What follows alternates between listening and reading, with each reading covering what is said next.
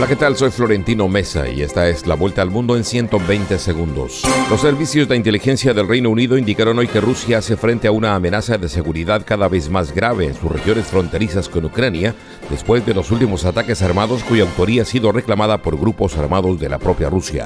El presidente de Estados Unidos, Joe Biden, se mostró optimista de que finalmente se llegue a un acuerdo sobre el límite de la deuda del gobierno federal estadounidense tras una reunión con el presidente de la Cámara de Representantes, Kevin McCarthy. El impago de la deuda tendría repercusiones mundiales.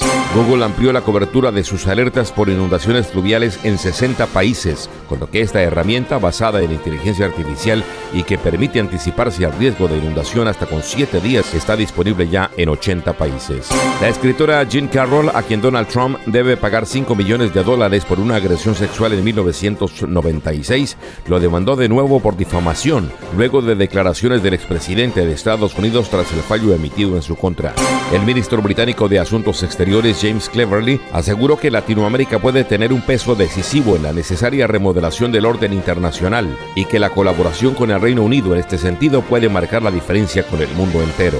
Una Corte Federal de México expidió una nueva orden de arresto contra el exsecretario de Seguridad Pública Genaro García Luna quien desde 2019 se encuentra preso en Estados Unidos, y otras 60 personas por defraudar recursos públicos destinados a las prisiones federales.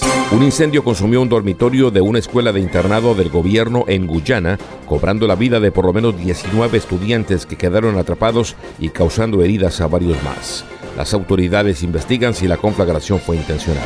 Una comisión del Parlamento peruano aprobó un pedido para declarar persona non grata al presidente mexicano Andrés Manuel López Obrador por su negativa de entregar la presidencia de la Alianza del Pacífico a Perú y sus presuntas injerencias en asuntos internos.